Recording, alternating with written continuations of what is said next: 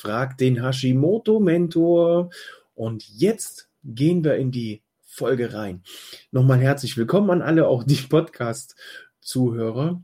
Äh, Julchen fragt, wie lange dauert es nach der Einstellung, bis das Abnehmen beginnt?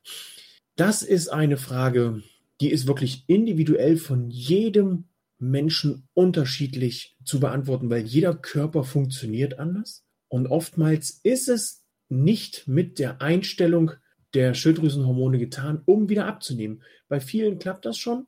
In meinen Augen ist hier noch wichtig zu gucken, was kannst du ernährungsmäßig tun, auch wenn die Ärzte immer wieder sagen, nehmen Sie die Hormone und alles ist gut. Hier ist es wichtig zu schauen, wie sieht deine Ernährung aus, was kannst du da ändern?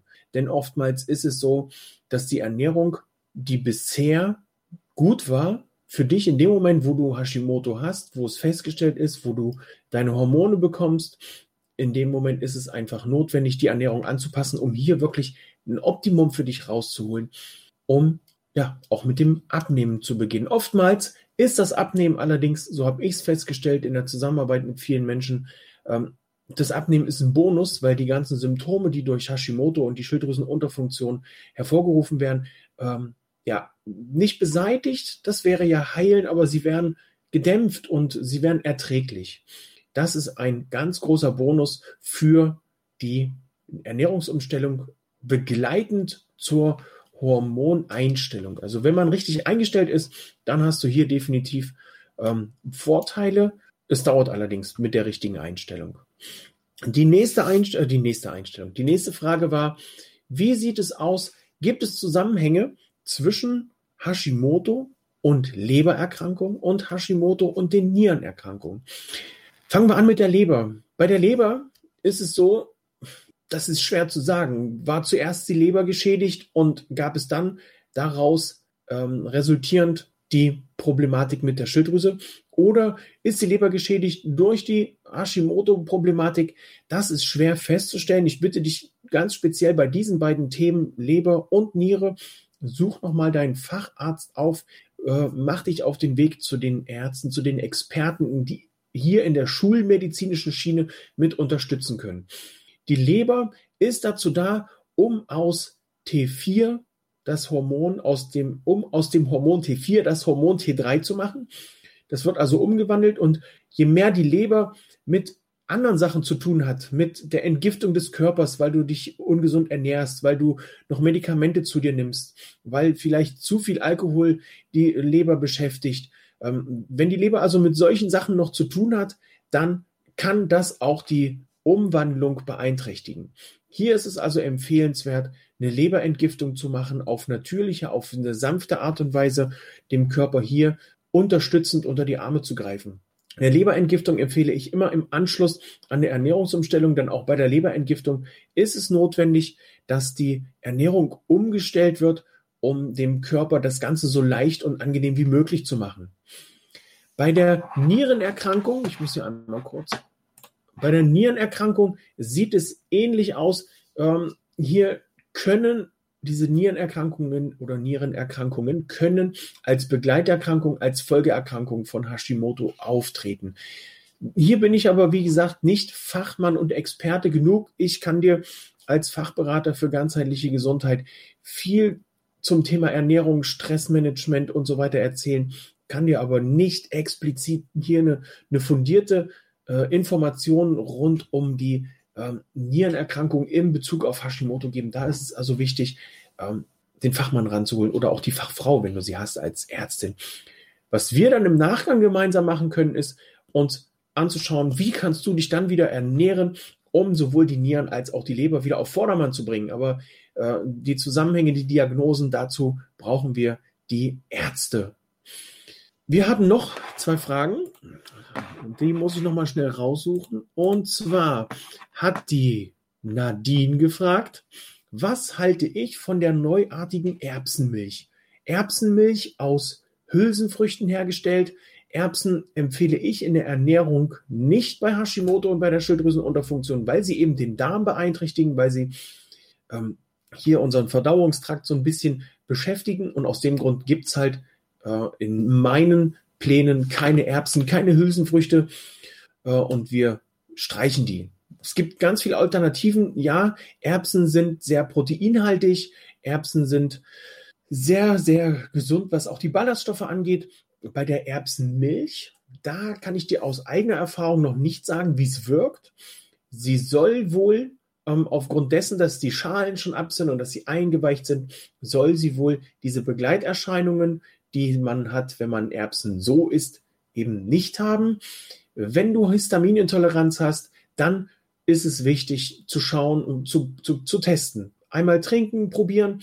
Ansonsten wird die Erbsenmilch allerdings auch noch mit relativ viel Beiwerk ausgestattet, um uns Menschen den Geschmack der Kuhmilch oder die, die Erbsenmilch so nah wie möglich an den Geschmack der Kuhmilch heranzubringen. Hier sind also Verdickungsmittel drin, hier sind noch Zuckerersatzstoffe vielleicht ähm, in einer gewissen Art und Weise noch mit drin. Ähm, du kannst dir so eine Erbsenmilch auch selber machen. Das ist dann auch wieder ein relativ langer Prozess. Ähm, hier kommt dann die Erbsen werden gekocht, eingeweicht, dann kannst du noch Datteln mit dazu machen, dann kommt das Wasser. Also das ist ein relativ spannender Prozess, ähnlich wie bei einem Mandeldrink oder bei einem Haselnussdrink dauert das eben und du hast nicht so viel Ertrag, wie wenn du jetzt einen Liter Milch, äh, einen Liter Kuhmilch zum Beispiel hast, dann hast du äh, für ein Liter Erbsenmilch brauchst du schon eine Menge ähm, Erbsen. So, und wir haben noch eine Frage von der Christa und dann gehen wir gleich nochmal auf die Frage von Michael ein mit dem Fasten hier bei Instagram gestellt und auf die Frage von Lebenslust pur. Also, wir haben von der Christa noch eine Frage gestellt zum Backen jetzt rund um den Advent. Da wird es von mir noch in Kürze ein paar Rezepte geben. Wer da Interesse hat an Rezepten, ihr Podcast-Hörer, bitte schreibt mir einfach eine E-Mail und ihr Instagram-Zuschauer schreibt mir eine private Nachricht, wenn Interesse an Rezepten rund um das Backen, rund um Festlichkeiten geht. Wenn das Interesse besteht, einfach eine Nachricht schreiben und dann kriegt ihr, sobald hier mein Rezeptbuch fertig ist, eine Information. Ihr könnt definitiv ähm, Ersatzmehle nehmen. Ihr könnt äh, Leinmehl nehmen, ihr könnt Kokosmehl nehmen, äh, Mandelmehl, Hanfmehl. Also die ganzen Mehlalternativen sind möglich. Tapioca-Mehl was hier allerdings nicht so leicht ist, ihr könnt es nicht eins zu eins ersetzen. Also ihr könnt nicht 100 Gramm äh, normales Weizenmehl ersetzen mit 100 Gramm Mandelmehl oder mit 100 Gramm Kokosmehl. Hier gilt es zu spielen äh, mit der Konsistenz, mit der Flüssigkeit, mit der Eiermenge, weil bestimmte Mehlsorten brauchen mehr Eier als das Weizenmehl. Also das ist schon eine kleine Technik für sich. Süßen würde ich persönlich immer mit Honig auch wenn das Ganze erhitzt wird oder äh, in den Backofen kommt danach, würde ich immer mit Honig süßen, auch wenn die positiven ähm, Eigenschaften des Honigs durch zu hohe Temperaturen zerstört werden, ist das aber immer noch die natürlichste Süße. Was du auch noch machen kannst, ist, äh, wenn du einen guten Mixer hast, die Datteln. Datteln in den Mixer hauen, zu einer weichen Masse pürieren. Dann kannst du hier auch noch mit, der, mit diesem Dattelmus oder mit dem Dattelpüree auch süßen. Ähm, ich würde dir nicht empfehlen, mit Xylit, mit Stevia oder mit Erythrit zu süßen, weil das doch, ja, mit Stevia ist es ein Finger, da musst du wirklich ein Fingerspitzengefühl haben, weil es sehr schnell sehr süß werden kann. Ähm, mit Xylit und Erythrit würde ich nicht süßen, weil vor allem das Xylit in großen Mengen sehr stark abführend wirkt. Kann natürlich hilfreich sein, falls du dann die über Weihnachten angefutterten Funde wieder loswerden willst wenn du dich nicht nach dem Plan ernährst. Ähm, ansonsten würde ich das definitiv nicht empfehlen. Auch ein kleiner Tipp. Äh, Kaugummis, sind ja heutzutage viel mit Xylit ähm, ausgestattet. Da nicht zu viel kauen, nicht zu viel Kaugummis. Auch das kann auf Dauer abführend wirken. Denn das Xylit wird dann natürlich auch mit dem Speichel dann wieder in den Magen übergeleitet und von daher ist das nicht empfehlenswert. Michael hat gefragt, wie sieht es aus mit Fasten? Da gibt es ja nun verschiedenste Möglichkeiten. Du hast das 16 zu 8 Fasten. Das ist in meinen Augen schon super empfehlenswert. Ähm, auch wenn es immer wieder heißt, Frühstück ist die wichtigste Mahlzeit. Also in meinen Augen kann man auch gut mal auf das Frühstück verzichten. Ich mache das auch regelmäßig oder auch unregelmäßig. Wenn man so ein bisschen in sich reinhört, reinspürt und merkt, oh, heute Morgen habe ich gar keinen Hunger, ja, dann lass das Frühstück weg guck, dass es was Vernünftiges zum Mittagessen und zum Abendessen gibt und lass das Frühstück einfach weg. Ähm, wenn du mal so ein bisschen schaust in die, in unsere Vergangenheit unsere Vorfahren, äh, die sind ja, die Vorväter und Vormütter, die sind ja auch, wenn sie abends das Mammut in der Höhle vor sich hingefuttert haben, sind die ja auch nicht am nächsten Morgen los und haben sich ein Brot geschmiert, sondern die sind dann mit dem restlichen, was noch so vom Abendessen im Bauch drin war, los, haben ein paar äh, Beeren, ein paar Kräuter, ein paar Nüsse, ein paar äh, Kerne, ein paar Samen gesammelt und haben das dann gegessen, unterwegs, um wieder auf die Jagd zu gehen nach einem neuen Mammut oder nach einem neuen Säbelzahntiger, wenn er denn, wenn die Vorräte denn ausgeschöpft waren. Also die haben nicht jeden Morgen, äh, wie haben die das überhaupt ausgehalten ohne Kaffee morgens? Verrückt. So, ähm, was du in meinen Augen nicht machen solltest, lieber Michael, äh, ein komplettes Fasten, ein Wasserfasten oder ein, ein Heilfasten. Das würde ich mit Hashimoto oder Schilddrüsenunterfunktion nicht empfehlen, denn hiermit fährst du deinen Stoffwechsel, der sowieso schon lahmt, komplett auf Null runter. Hier passiert dann nichts mehr. Und das bringt den Körper komplett durcheinander. Und es kann passieren, also ist meine eigene Erfahrung, ich habe auch gedacht, jetzt probierst du das mal aus. Ich bin ja leider so ein verrückter Typ. Ich probiere das alles aus. Also leider für mich, gut für euch. Ich probiere das alles aus, was, was, wo die, wo die Menschen Fragen haben, auch was ich für Programme anbiete, ist alles ausprobiert an mir selber. Und ich habe tatsächlich vier Tage Wasserfasten gemacht. Am Anfang war es die Hölle, aber dann ging es. Aber danach, danach war mega schrecklich. Denn das, was ich in den vier Tagen abgenommen habe, habe ich wieder zugenommen und habe lange gebraucht, um es wieder abzunehmen, weil der Körper einfach in so einen Hungermodus übergegangen ist und sich gemerkt hat, ah, hier passiert was ganz Kurioses, der isst nichts mehr. Also werden wir einfach beim nächsten Mal, wenn er wieder was isst, was abspeichern. Und das war doof. Der Stoffwechsel hat auch sehr lange gebraucht, um wieder auf Touren zu kommen. Ähm, der ist ja mit Hashimoto oder einer Schilddrüsenunterfunktion sowieso schon langsam. Und wenn du den dann runterfährst, Chaos. Was gut funktioniert, das habe ich in meinem Programm fast geschafft, ähm, ausprobiert, wenn du hier mit Säften unterstützt, um noch ein bisschen Nährstoffe mit reinzubringen und auch mit bestimmten Mahlzeiten unterstützt und dieses Fasten auch begleitest mit noch ein paar kleinen Hilfsmittelchen. Wenn du also Interesse hast und da mehr darüber wissen willst, dann kommentiere hier einfach mal drunter. Fast geschafft und dann melde ich mich bei euch. Dann haben wir, ja genau, die Lebenslos Pur hat nochmal gefragt, was ist denn mit den Hülsenfrüchten genau? Warum sind die schlecht für uns? Das liegt daran, dass die Hülsenfrüchte natürlich den Darm beeinträchtigen. Wenn du mal Mais gegessen hast, jetzt nicht der Klassiker an Hülsenfrucht, aber das beste Beispiel auch bei Erbsen passiert das. Hier wird oftmals die Schale nicht verdaut. Der Mais geht also so, wie du ihn gegessen hast, direkt wieder raus. Wir kriegen also nicht wirklich viel Nährstoffe. Bei den Erbsen, bei den anderen Hülsenfrüchten, bei Bohnen ist es so, dass die aufgrund ihrer Beschaffenheit, aufgrund ihrer Inhaltsstoffe die Verdauung beeinträchtigen. Die Stoffe bleiben teilweise länger im Darm äh, und behindern die Nährstoffaufnahme. Hier gibt es dann auch noch wildeste Inhaltsstoffe, die uns wirklich nicht so gut tun. Da gehe ich jetzt aber nicht so im Detail rein, ähm, weil das hier auf die Kürze ähm, ja, zu viel ist.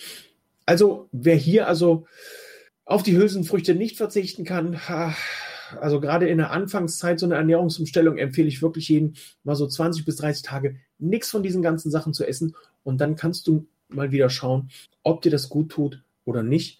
Ähm, gerade bei Hashimoto ist es ja so mit dem Darm, Leaky Gut Syndrom, der Darm ist beeinträchtigt, du kannst die Nährstoffe nicht mehr richtig aufnehmen, die ganzen Vitalstoffe, Mineralstoffe werden über den Darm nicht mehr so gut ähm, aufgenommen und an den Körper geschickt in den Körper äh, so versandt, dass sie da hinkommen, wo sie hin sollen. Und von daher ist es tatsächlich zu empfehlen, auf die ganzen Hülsenfrüchte zu verzichten. Ähm, es funktioniert, es geht. Also ich habe seit Jahren, Moment, ich muss rechnen, seit acht Jahren schon keine Erbsen mehr gegessen und auch keine Bohnen. Ich habe Kidneybohnen geliebt, nicht mehr gegessen. Das Einzige, was ich noch esse, sind junge Bohnen oder Brechbohnen.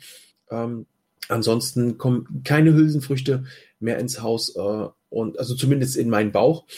Ähm, und es geht mir gut damit. Ich lebe. Es funktioniert also und richtig. Das hat was mit den Lektinen zu tun, ähm, die uns hier zu schaffen machen. Und aus dem Grund einfach die Hülsenfrüchte außen vor lassen und gucken. Es gibt so viele andere Möglichkeiten, ähm, hier sich zu ernähren. Du kannst auf Wurzelgemüse umsteigen. Du kannst ähm, gucken, dass du, wenn du pflanzliche Proteine brauchst, ähm, wenn du die nutzt, wenn du nicht so der Fleischesser bist, kannst du hier natürlich auf Quinoa, Amaranth, ähm, Hirse umsteigen. Das unterstützt sich auf jeden Fall auch als Reisersatz gedacht. Kannst du also hier gut davon leben ähm, und das Ganze funktioniert ganz gut. Habt ihr noch Fragen, ihr Lieben da draußen? Denn ich wäre sonst mit meinen Fragen soweit durch. Ich fasse nochmal zusammen, kurz und knapp. Ähm, wenn ihr Fragen habt zum Thema Fasten, einfach kurz hier fast geschafft kommentieren. Und bei Fragen zum Backen, Backrezepte, mir einfach eine Nachricht schreiben. Dann gibt es da nochmal die Infos dazu, was da in Kürze auf euch zukommt. Mehr Infos gibt es natürlich in meiner Facebook-Gruppe mit Hashimoto und Schilddrüsenunterfunktion voll Energie und Leistung. Da seid ihr alle herzlich eingeladen. Und ansonsten gibt es in dieser Woche nochmal die eine oder andere Info, äh, Podcast-Folgen zum Thema Zähne. Ich war gestern im Wald, war sehr spannend. Ich habe mich total verschätzt äh, mit der Dunkelheit. Äh, war total dunkel und ich konnte meine Notizen nicht mehr so wirklich gut lesen. Ähm, zum Glück habe ich nicht so viel Notizen gebraucht und bin auch nirgendwo gegengelaufen. Also das schon mal als kleiner Spoiler. Ich bin nirgendwo gegengelaufen, in keinem Gebüsch gelandet. Aber es war trotzdem spannend. Gut, ihr Lieben, das war's von meiner Seite. Ich wünsche euch noch einen fantastischen Tag. Habt einen guten Start in die Woche.